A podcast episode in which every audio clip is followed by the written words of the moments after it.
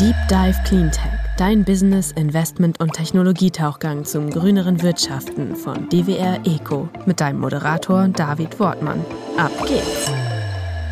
Hallo und herzlich willkommen bei einer neuen Ausgabe des Deep Dive Cleantech Podcast. Damit wir in der Klimakrise nicht absaufen, tauche ich wie immer mit euch in die Lösungen der Green Economy ein. Und heute habe ich mich mit Magnus Drevelius verabredet. Er ist der Gründer und CEO von Caesar und Caesar hat sich nichts anderes zum Thema gemacht als die Vereinfachung zum Zugang zum CO2-Markt. Hallo Magnus, grüß dich. Erklär doch mal ganz zu Beginn, was macht ihr denn eigentlich? Hi David, ja, freut mich und grüß dich auch. Genau, Caesar ist ein Marktplatz für negative verifizierte Emissionen, das heißt für CO2-Credits, die aus CO2-Removal, also der Entfernung aus der Atmosphäre kommen oder auch aus CO2-Avoidance. Und wir ermöglichen eben Unternehmen datengetrieben die bestmöglichen Technologien zu nutzen und damit ihren eigenen unvermeidbaren CO2-Fußabdruck zu reduzieren. Habe ich das richtig verstanden, dass ihr euch ausschließlich um CO2-Zertifikate von Negativemissionen kümmert? Also jetzt gar nicht so sehr im CO2-Markt aktiv seid, in dem ja, Projekte beispielsweise im Bereich der erneuerbaren Energien gebaut werden oder Anpflanzungsprojekte, sondern ihr kümmert euch um den Markt, wo es tatsächlich darum geht, CO2 aus der Atmosphäre zu extrahieren. Genau, das ist absolut unser Fokus. Man muss vielleicht grundsätzlich sagen, es gibt ja zwei parallele Märkte. Einmal den Compliance-Markt, der sozusagen von der EU reguliert ist. Der leitet sich direkt aus dem Pariser Abkommen ab. Dort wird mit, wir nennen das immer Allowances gehandelt. Also dort sagt sozusagen die EU, welche Anzahl von Tonnen der Kontinent ausstoßen darf und jedes Land bekommt eine Erlaubnis erteilt, einen gewissen Ausstoß zu leisten. Darin sind wir nicht tätig. Parallel dazu oder als ergänzend dazu gibt es den volontären oder den freiwilligen CO2-Markt Dort handelt man eben mit grundsätzlich vermeideten oder reduzierten, also wirklich removeden Emissionen. Und wir fokussieren uns tatsächlich auf das echte Removal, also da, wo äh, CO2 nett aus der Atmosphäre gezogen wird. Wir nutzen auch ergänzend Vermeidungszertifikate, einfach weil das Volumen global aktuell, was Removal angeht, ist vielleicht bei unter wahrscheinlich fünf Prozent des globalen Marktes, wenn es um wirklich verifiziertes Removal geht. Und wir arbeiten eben auch mit vielen großen Unternehmen, die Volumina haben, wo wir das ergänzen müssen. Aber da haben wir eben Wege gefunden, um dann auch das Bestmögliche und die langfristigste Avoidance zu leisten. Wir haben ja hier in diesem Podcast ja schon das eine oder andere Mal darüber gesprochen, wie man Projekte implementiert, die CO2 einsparen. So, welche Lösungen gibt es denn jetzt auf der anderen Seite, um CO2-Emissionen aus der Atmosphäre zu extrahieren? Welche Lösungen schaut ihr euch da an? Genau, also wir, wir teilen den Markt grundsätzlich, also sowohl was ähm, Vermeidung als auch was Reduktion angeht, in so 18 Grundtypen. Bei Vermeidung, wie du schon gesagt hast, kann natürlich das Energie sein, das kann auch sowas sein wie verhinderte Abholzung. Im Removal-Bereich, das ist etwas neuer, da unterscheiden wir eigentlich zwei Grundbereiche. Das ist einmal Nature-Based Solutions. Das sind alles Themen, wo über natürliche Pfade und natürliche sag ich mal, Prozesse CO2 gebunden werden kann. Klassisches Beispiel wäre Afforestation, also Aufforstung, die eben verifiziert ist und auch langfristig gesicherter Wald dann entsteht. Gibt es aber auch andere Themen, also irgendwie ja, kann man auch mit Mooren, ähm, Mangroven etc. vieles tun. Das andere sind die Technical Solutions. Das ist das, was wahrscheinlich aktuell mehr, ich sag mal, Aufmerksamkeit bekommt. Was auch cool ist, ja zu sagen, wir ziehen das technisch aus der Atmosphäre. Ich nenne mal so Climeworks als ein Beispiel, was vielleicht der eine oder andere kennt. Island äh, mit Geothermie eben tatsächlich das einfach ähm, aus der Atmosphäre CO2 zieht, verdichtet und dann in Gestein einbringt. Genau, das sind eigentlich die beiden Grundtypen. Also die natürlichen und auch die technischen Solutions, ihr arbeitet mit Anbietern beider Richtungen zusammen oder seht ihr aktuell eher einen Trend im Markt, wo ihr sagt, die Natural-Based Lösungen sind da möglicherweise aktuell noch im Kostenvorteil und deswegen auch attraktiver für euch? Genau, also wir arbeiten mit beidem und ich glaube, die Antwort ist wie bei so vielen Themen in der Klimakrise, we need it all. Also wir brauchen tatsächlich alles und das können wir auch aus der Volumenebene sehen. Ja, ich glaube, wir haben von permanentem Removal vielleicht im global aktuell so 200.000 Tonnen im Jahr. Vielleicht mal, um das einzuordnen, das ist vielleicht ein produzierender Mittelständler, also einer. Ja. Also es gibt global das Volumen, was wirklich technisch reduziert wird, ist so gering, was jetzt schon lieferbar und leistbar ist, auf eine verifizierte Weise, die auch handelbar ist. Also 200.000 Tonnen aus den sogenannten technischen Lösungen. Genau, aus technischen Lösungen, genau. Also es ist Climeworks, da können wir auch gleich noch mal ein bisschen nochmal drauf eingehen, welche Lösungen es dort gibt, aber das sind diese rein technisch basierten Lösungen. Genau, Genau. So, und das heißt, auch wenn wir nur die machen wollten, es wäre überhaupt nicht realistisch für uns und es ist auch irgendwie überhaupt nicht realistisch für jetzt ein größeres Unternehmen, sich darauf zu konzentrieren, weil die Supply an der Stelle noch gar nicht existiert. Und natürlich ist auch der Preis sehr, sehr hoch. Das muss man auch dazu sagen. Also wir im technischen Bereich sind wir wahrscheinlich bei 200 bis 1000 Dollar die Tonne. je nachdem, was man da nimmt. Und das ist natürlich für viele nicht leistbar. Und auf der Nature-Based Solutions Seite mit Aufforstung, da gibt es deutlich mehr. Wir glauben, also unsere Daten sind circa, ich sag mal so sieben bis zehn Prozent des globalen Marktes kommen aus dem Bereich. Das ist relativ viel.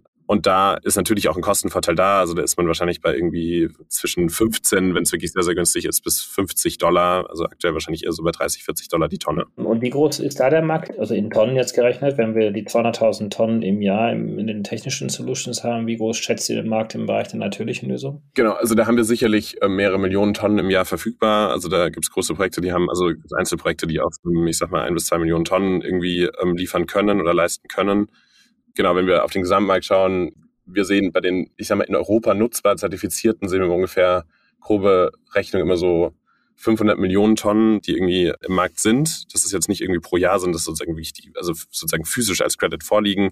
Und davon irgendwie so zwischen 5 und 10 Prozent sind Nature-Based Removals. Jetzt haben wir global betrachtet eigentlich nur noch wenige Gigatonnen zur Verfügung als CO2-Budget. Jetzt äh, erscheinen natürlich jetzt diese 200 Tonnen im technischen Bereich und diese einige Millionen Tonnen im natürlichen Bereich ja als sehr, sehr kleine homöopathische Basis. Wo siehst du denn da das Wachstum und wie schnell kann das kommen? Sehr, sehr gute Frage. Ich glaube, der erste wichtige Teil der Antwort, und das ist auch für unsere Kunden eigentlich immer klar, ist natürlich, dass wir weniger ausstoßen müssen. Also die erste Maxime muss bleiben, aus Operations heraus den Ausstoß zu reduzieren.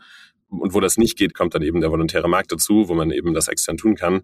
Ähm, wir sehen sowohl bei den Nature-Based Solutions, und da ist auch viel, ich meine, da ist mehr Kapital im Markt, als das wahrscheinlich jemals war um Land sicherzustellen, um das auch schnell zu deployen. Da sehen wir schon die Möglichkeit für großes Wachstum. Also der langfristig gerechnet, wenn man sich anschaut, wo wir 2030 die Verfügbarkeit von negativen Emissionen herkommen, dann ist es auch hauptsächlich aus nach wie vor Avoidance Credits und im Bereich Removal tatsächlich auch aus Nature-Based. Das ist mit das best skalierbare, einfach weil Bäume von alleine wachsen und man nicht irgendwie ich sag mal, äh, das irgendwie technisch mit viel Energie rausziehen muss.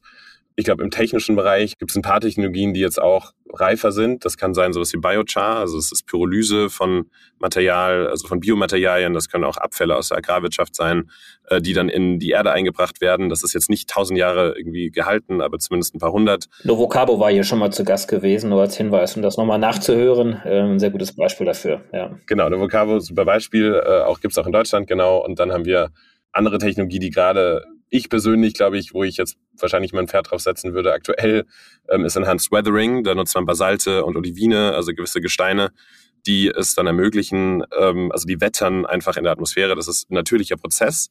Das heißt, der passiert zu atmosphärischen Bedingungen. Den kann man beschleunigen, indem man den Zerteilungsgrad eben erhöht der Mineralien. Die werden, können im Land auch in Agrarflächen aufgebracht werden. Total wichtig, ja, weil auch der, das Land irgendwann knapp werden wird. Also wir müssen irgendwie mehr Leute ernähren. Gleichzeitig irgendwie brauchen wir mehr Wald. Und das ist dann natürlich attraktiv, wenn man das auch auf Agrarflächen machen kann und das auch relativ gut skalierbar ist. Ja, da, das sind oft Abfälle aus der Minenindustrie, die man da nutzen kann oder aus, also von, von Gesteinsminen, auch anderen Minen, ähm, die können ausgebracht werden. Und genau, das ist so, die, ich denke mal, die weitere Hoffnung. In Summe trotzdem, ich glaube, technische Lösungen, wenn ich die Zahlen richtig im Kopf habe, 2030, werden trotzdem nur so fünf, fünf, fünf bis zehn Prozent ausmachen der globalen Supply. Einfach weil es extrem aufwendig ist. Du hast gerade schon mehrfach angesprochen, dass es ja schlussendlich ja aktuell zumindest eher eine freiwillige Lösung ist. Also es gibt keine Verpflichtung in diesem Bereich. Reicht dir und euch das aus, beziehungsweise ist die Dynamik groß genug, um die Klimaprobleme in den Griff zu bekommen? Reicht es aus, in diese ja, freiwilligen Maßnahmen zu gehen oder braucht es da regulatorischer Verpflichtungen? Also ich glaube, es wird beides brauchen. Ich war gerade letzte Woche auch in New York ähm, am Rande auch der UN-Vollversammlung, wo natürlich auch viele Vorbereitungen jetzt für Conference of the Party, also den COP jetzt im Herbst in Sharm el-Sheikh gemacht wurde. Und die Konsequenz aus den Diskussionen jetzt auch in New York ist schon, dass wir beides brauchen werden, aber auch, dass der volontäre Markt deshalb entstanden ist, weil die Regulatorik nicht nachkam und weil auch Unternehmen und der, eigentlich auch die Öffentlichkeit erkannt hat, wir können nicht darauf warten, dass alle Einigungen getroffen wurden. Wir brauchen ganz dringend einen klaren regulatorischen Rahmen. Letztes Jahr in Glasgow wurde damit ich, der berühmte Artikel 6, ja, also das sozusagen die Kollaboration und auch die Betragbarkeit von Credits zwischen Staaten, ähm, wurde da die Grundlage geregelt. Aber so wie eben Diplomatie läuft, ist das halt auch erstmal irgendwie eine Summe von fünf, sechs sehr, sage ich mal, breiten Sätzen, die jetzt detailliert werden müssen. Da sind alle Arbeitsgruppen dran, da arbeiten natürlich auch die Diplomaten sehr hart, aber das ist ein unfassbar zäher Prozess. So. was sich abzeichnet, wenn ich das vorsichtig sagen darf, und ich, also wir werden sehen, ob es dann auch so ist, aber ich glaube, das ist jetzt mein Takeaway der letzten Wochen auch gewesen. Es wird sicherlich eine Art Konvergenz geben müssen. Also es wird dazu führen, dass ähm, viele der volontären Themen werden zumindest adjusted werden müssen in den nationalen Budgets. Das heißt, Länder werden nicht irgendwie das nutzen können, um ihrem Commitment auszuweichen, sondern das wird irgendwie durchaus mitgezählt werden müssen. Das ist ja einmal die große Konsequenz daraus. Und wir sehen, übrigens auch historisch gab es das schon immer, in vielen Ländern ist der Markt auch verbunden. Ja? Also man kann in einigen Ländern seine Pflichtziele erreichen, indem man volontäre Credits nutzt. Und das ist was, was wir natürlich sehr, sehr streng im Auge behalten müssen. Das funktioniert nur, wenn man dann ganz, ganz klare Regeln hat, wo was anzurechnen ist. Weil wir sonst natürlich irgendwie da, ich sag mal, also ich nenne das immer so ein bisschen wie so ein Leak haben, also eigentlich wie so ein Leck im System, ja, wenn wir sagen, wir haben ein globales Budget für CO2 und dann kann ich es aber irgendwie an drei Stellen doch wieder anders ausgleichen. Und das sind genau die Regeln, die ja gerade laufen. Also das sind Diskussionen, die laufen. Ich glaube, in Summe ist die Bereitschaft da, das volontär weiterzumachen, einfach weil die Regulatorik fehlt. Ich glaube, alle Beteiligten würden sich wahrscheinlich freuen, wenn wir da klare Regeln hätten. Das war ja mal anders, denn früher wurden freiwillige Lösungen ja deswegen dann immer vorgeschoben, wenn man sich eigentlich fürchtete, regulatorische oder ordnungspolitische Mechanismen zu haben. Jetzt ist eigentlich eher so ein bisschen die Not als Überbrückung dahin, dass es tatsächlich regulatorische Lösungen gibt, die wahrscheinlich auf internationaler Ebene noch schwerer durchzusetzen sind als auf nationaler Ebene. In welchen Märkten seid ihr denn unterwegs? Wir arbeiten hauptsächlich in Europa. Wir haben sicherlich den großen Fokus aktuell auch in der Dachregion, also Deutschland, Österreich, Schweiz, arbeiten mit einigen Kunden in Frankreich, UK und den Nordics zusammen und zusätzlich auch immer mehr jetzt in den USA. Genau. Also das ist auch ein Markt, wo wir wo, sage ich mal, ja die Regulatorik in Summe noch viel weniger, sage ich mal, Anklang findet, also auch noch weniger Attraktivität eigentlich hat. Trotzdem sehen wir auch dort, dass Unternehmen sagen, sie müssen was tun und auch, auch auf den volontären Markt schauen als ein Teil der, der Lösung. Dann gucken wir doch mal auf euer Geschäftsmodell. Also wie verdient ihr denn eigentlich euer Geld? Genau, also unser Geschäftsmodell ist klassisch marktplatzgetrieben, natürlich basierend auf Transaktionen. Wir ermöglichen es den Entwicklern von Projekten direkt an, an unserem Marktplatz teilzunehmen. Das heißt, wir schließen da auch, sage ich mal, viele dieser Zwischenschichten aus, die historisch nicht unbedingt für mehr Klarheit im Markt gesorgt haben und auch ehrlicherweise relativ viel der Investitionen in den Markt genommen haben. Also viel kam dann auch gar nicht an bei den Projekten. Und auf der, da berechnen wir aber nichts. Ähm, auf der Kundenseite, also der Unternehmensseite, berechnen wir eine transparente Fee. Das ist nicht im Preis enthalten. Das rechnen wir auch separat ab, weil wir da auch irgendwie sicherstellen wollen, dass jeder die Transparenz hat, was eigentlich ins Projekt fließt, was in den Markt fließt, was irgendwie bei uns ist. Und zusätzlich nehmen wir für Services auch eine SaaS-Fee, also wir haben auch eine monatliche Gebühr, da wir eben auch Tools bieten, um das Portfolio zu managen, Analytics äh, zu haben, daraus zu berichten und eben auch kontinuierliches Monitoring der Credit-Qualität vornehmen können. Also es gibt Zertifikate, die dann von den Projektentwicklern beispielsweise eines Biokohle-Projektierers oder so etwas dann angeboten werden und diese Zertifikate gehen dann auf die Kundenseite. Wie teuer ist denn so ein Zertifikat? Pro Tonne CO2. Wir haben aktuell wahrscheinlich eine Range von 7,50 Dollar bis 600 Dollar, die man jetzt heute, glaube ich, also wenn wir heute wirklich reingehen, wäre das wahrscheinlich die Range, die man sieht. Theoretisch gibt es wahrscheinlich im Markt auch noch 4, 3, 4 Dollar Zertifikate bis zu 1000 Dollar Zertifikate. Und genau das muss man halt verstehen. Ich, ich sage immer, also ich beschreibe es gerne so, es ist, es ist mehr wie der Weinmarkt als der Ölmarkt. Also sozusagen bei Öl hat man ja irgendwie einen Brent Price, ja, da kann ich irgendwie Up-Down-Pricing betreiben für meine Tonne, die ich da kaufe, aber es ist super standardisiert im volontären CO2-Markt ist eben ein Credit nicht immer gleich ein Credit, sondern es gibt signifikante Unterschiede, wie permanent ist die Sequestrierung, wie groß ist das Risiko, dass es eigentlich nicht additional ist. Und das beschreiben wir eben als Credit Quality und entsprechend kann man das auch preisen. Das heißt, wir haben, äh, sagen wir, Renewable Energy Avoidance Zertifikate sind vielleicht bei also unter 10 Dollar auch immer noch zu haben. Entsprechend aber auch die Additionalität kann man da oft in Frage stellen. Permanenz ist eigentlich null, also das ist ja sozusagen jetzt einfach nur Avoided Emissions aus der Vergangenheit. Ähm, heißt nicht, dass es nicht notwendig war, dass sie nicht geholfen haben, aber es ist natürlich was anderes, als wenn ich jetzt negative CO2 aus, aus der Atmosphäre ziehe und für 1000 Jahre speicher. wenn ich auf die technische Seite gehe, dann komme ich eben bis zu 1000, 1000 Dollar. Ich glaube, wir aktuell die Direct Air Capture Solutions, die wir jetzt gerade wahrscheinlich tradable haben, sind eher so im Bereich 400 bis 600 Dollar pro Tonne. Wenn ich jetzt als Kunde unterwegs bin, möchte ein klimaneutrales Unternehmen haben, da könnte ich ja den einfachen Weg gehen und zu MyClimate, Atmosphere und zu all den anderen Anbietern gehen und genau für diese 10 Dollar pro Tonne oder vielleicht sogar weniger mir entsprechendes Zertifikat kaufen. Warum sollte ich denn dann ich frage jetzt mal bewusst ein bisschen provokativ, zu euch gehen und äh, 600 Dollar bezahlen für eine Tonne CO2? Also erstmal, glaube ich, empfehlen wir auch nicht jedem irgendwie nur für 600 Dollar zu kaufen. Der Punkt ist nur, das Modell mit den günstigsten möglichen Zertifikaten sich irgendwie eine Neutralitätslabel zu holen, läuft aus. Also auch letzte Woche in der Climate Week in New York, glaube ich, großer Konsensus auch der großen Unternehmen, mit denen wir da sprechen, ähm, werden auch Teil vieler Diskussionen, dass es eigentlich fast nie wirklich hilft, sich einfach nur ein Label zu geben. Ähm, was wir aber eben auch sehen, und da muss ich sagen, ist gerade in Europa, und es ist vielleicht auch für manche überraschend, aber wenn man mit Unternehmen, auch wirklich großen DAX-Konzernen spricht, da ist mehr als Bereitschaft da zu sagen, wir müssen das Richtige tun.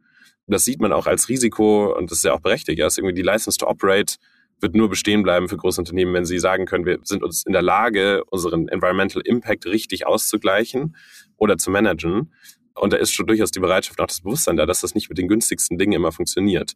Ähm, und natürlich gibt es auch eine ganz praktische Komponente und das ist einfach öffentliche Aufmerksamkeit. Ähm, ich weiß nicht, ob du vielleicht den Zeitartikel letztens gelesen hast über die Neutrality Labels, wo oft sehr unklar ist, was eigentlich dahinter steckt.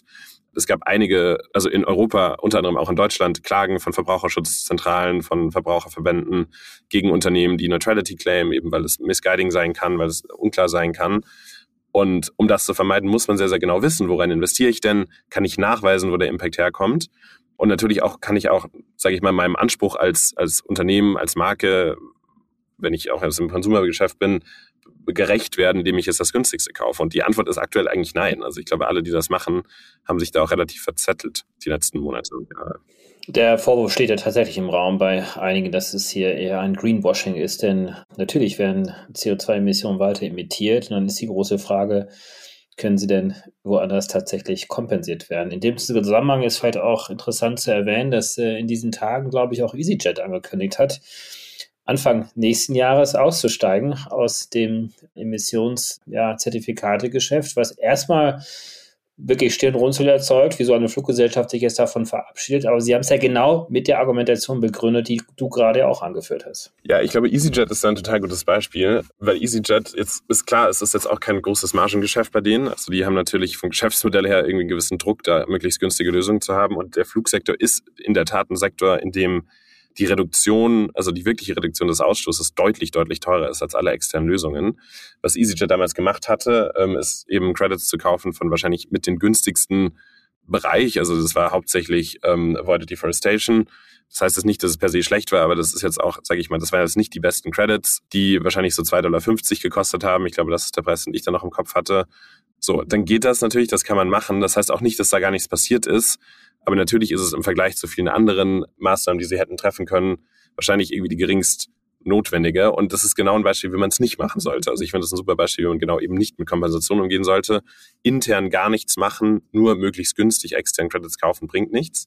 Wir sehen bei anderen Fluggesellschaften im Gegenzug dazu durchaus ja, die Bereitschaft, in, in neue Technologien zu investieren. Also da gibt es sowohl von den amerikanischen, von United und Delta ähm, Commitments für Elektroflugzeuge. Muss man mal gucken, ob das irgendwie jetzt at scale transatlantisch funktioniert, aber zumindest für kleinere Strecken durchaus ja sieht das ja ganz gut aus. Heißt aber auch Investment in Sustainable Aviation Fuels, also sozusagen ähm, Treibstoff, der aus Algen kommt, beziehungsweise eben aus anderer Biomass ähm, generiert wird. Und dann eben ergänzend bleibt eben Rest übrig und den kann man dann aber auch in optimiertes Portfolio stecken. Und das ist ja genau das, was dieser eben ermöglicht, eigentlich zu sagen, wenn ich auf den globalen Markt gucke, wenn ich überlege, was gibt es heute im Markt, was kostet das, und ich habe eine gewisse Möglichkeit, sage ich mal, bis zu einem gewissen Preis zu gehen, dann können wir relativ gut datenbasiert optimieren, was ist der größte Impact, den ihr haben könnt mit einem gewissen Investment. So. Und dann kann das auch Sinn machen. Es muss halt Teil von einer holistischen Strategie sein. Ich hatte ja auch im letzten Deep Dive Cleantech hier mit Ivo von Datel gesprochen, dem Gründer von Veridian. Die bauen Elektroflugzeuge, aber in der Tat sind die erst in der Kurzstrecke wahrscheinlich kostengünstig dann irgendwann mal zu haben, in der langen Strecke nicht. Wer sind denn außer den Fluggesellschaften für euch typische Kunden, die ihr adressiert? Wir arbeiten tatsächlich gerne mit großen Unternehmen oder das passierte auch einfach so. Ich weiß gar nicht, ob das jetzt unbedingt eine Wahl war. Ich glaube, das hat sich dann auch so gefunden. Große Technologiekonzerne, wir werden auch einiges noch announcen, sind da gerade aber ehrlich gesagt noch im Doing auch vor allem drin. Also und sonst, also tatsächlich Technologie, auch also wirklich Deep Tech Unternehmen, also große Technologiekonzerne, Fluggesellschaften arbeiten aber auch sehr gerne mit, sage ich mal, so B2C-Online-Shops zum Beispiel zusammen, also die einfach durch Logistik viele Emissionen haben. Das ist gar nicht so unbedingt in Operations, die aber auch ein sehr, sehr großes Commitment oft haben, zu sagen, wir möchten das irgendwie gut bieten. Oder eben auch dann Tech-Unternehmen, genau. Und sonst in den USA auch mit Professional Services Firms, also großen Beratungen äh, und Financial Playern, die historisch gesehen auch mit die ersten waren, die wirklich signifikant investiert haben in diese Bereiche, die sicherlich auch die Margenstruktur haben, um das zu tun und da eben natürlich auch ein inhärentes Interesse haben, dann auch mit Qualität voranzuschreiten. Und projektseitig, mit wem arbeitet ihr dort typischerweise zusammen? Könnt ihr das heute sagen?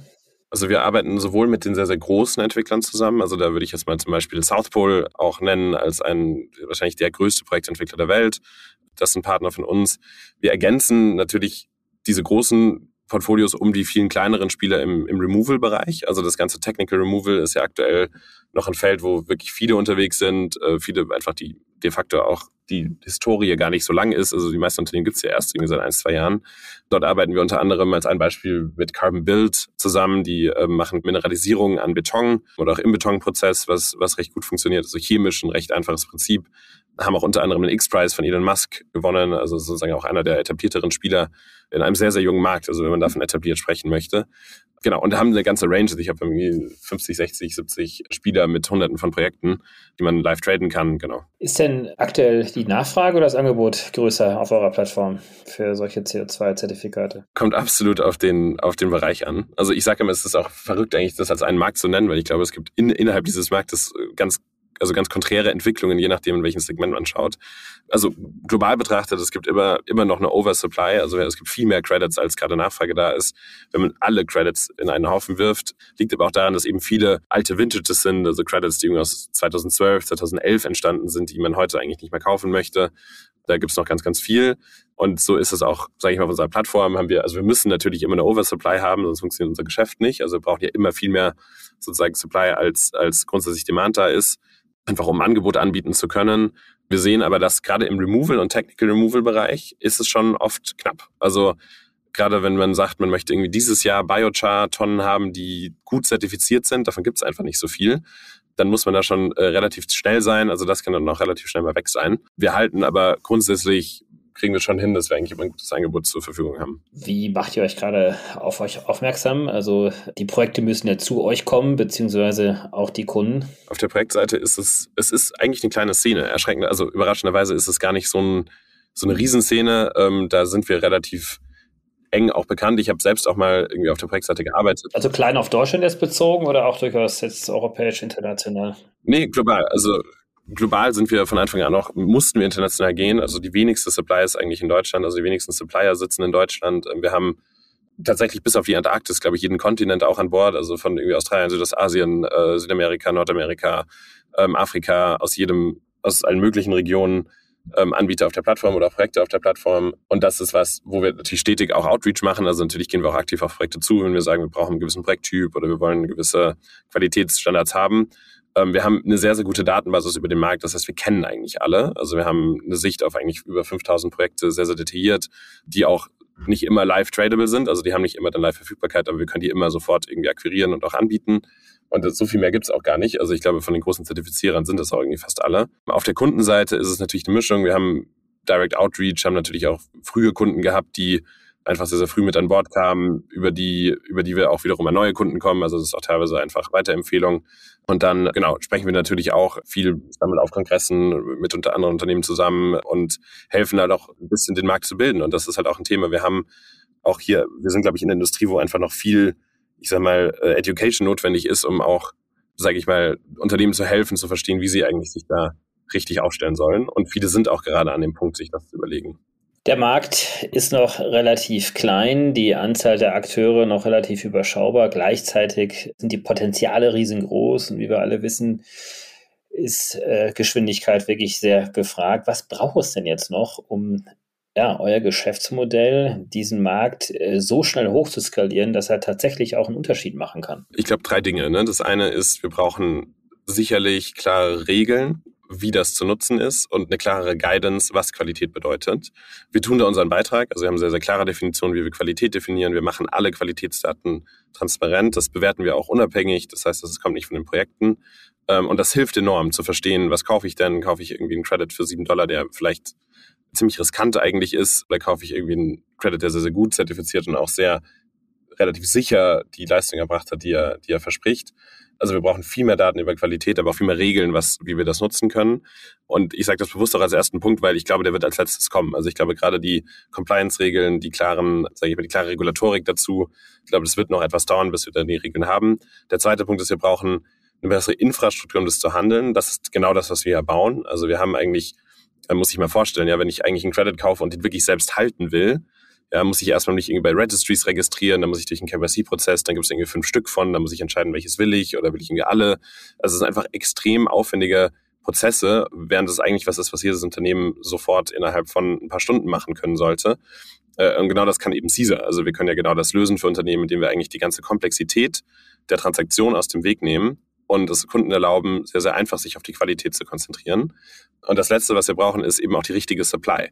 So, und da helfen wir natürlich, indem wir gerade auch den frühen Removal-Playern jetzt schon helfen können, irgendwie auf Corporates zuzugehen, auch Kunden zu gewinnen, die sie sonst alleine wahrscheinlich gar nicht so gut erreichen könnten.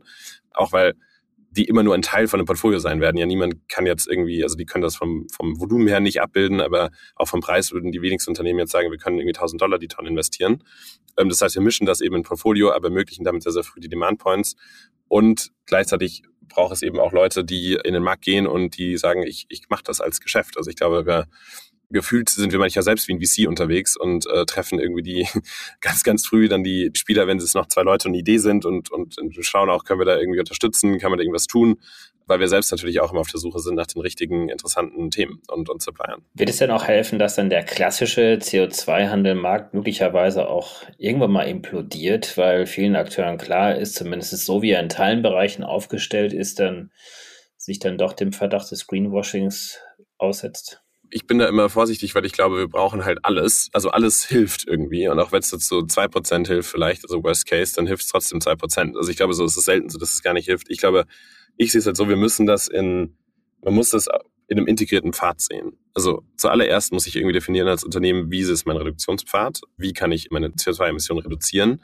Wir empfehlen bereits immer, wenn ich es kann und das Geld dafür habe, sollte ich ergänzend, während ich reduziere, schon versuchen, über Kompensation oder Removal auf Null zu kommen, weil man darf immer nicht vergessen, wir sind global immer noch am Wachsen. Ne? Also wir haben ja nicht, es ist ja nicht so, dass die Kurve sich nach unten neigt, sondern der Ausstoß ist immer noch jedes Jahr größer, als er irgendwie davor war.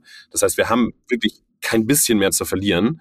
Und langfristig heißt das aber, und das ist ja, der ist ja auch SBTI durchaus kein schlechter Standard, der ist ja auch relativ viel genutzt, ja, also Science-Based Target Initiative, dass ich eben sage, langfristig muss ich das, was ich jetzt kompensiere mit einer Mischung aus vielleicht Avoidance, also aus Vermeidung von CO2-Ausstoß und aus Removal, wird sich zu Removal drehen müssen. Ja, also dass ich sozusagen im Endstate, sage ich mal 2030, wann auch immer ich da mein Ziel habe, dass ich dann sage, ich nutze eigentlich nur noch echtes Removal aus der Atmosphäre, um den nicht unvermeidbaren Ausstoß zu reduzieren. Und ich glaube, so würde ich das auch sehen. Also wir müssen eigentlich, und das machen wir, wir helfen unseren Kunden am Ende ein Portfolio zu bauen, was sich langfristig Richtung Removal bewegt, aber eben auch das datengetrieben und echt macht, weil wenn ich heute sagen würde, ich will eine Removal haben, finde ich nichts. Also so, das gibt's halt noch nicht at scale. Ja? Das heißt, wir müssen diese, diesen Weg moderieren und eben auch diese, diesen, diesen Pfad datengetrieben beschreiben. Was braucht ihr denn jetzt als Caesar noch? Wo sind eure Pain Points aktuell? genau, ich meine, gibt natürlich immer viele sozusagen. Wir sind ein früher, das früheste Unternehmen, das heißt, es ist auch noch immer viel zu tun. Wir haben jetzt, glaube ich, viel Arbeit reingesteckt, ein solides Produkt zu bauen, was auch irgendwie nutz, zu nutzen ist, wo auch Kunden wirklich mit happy sind. Ähm, da sind wir auch sehr stolz drauf, dass das so schnell geklappt hat.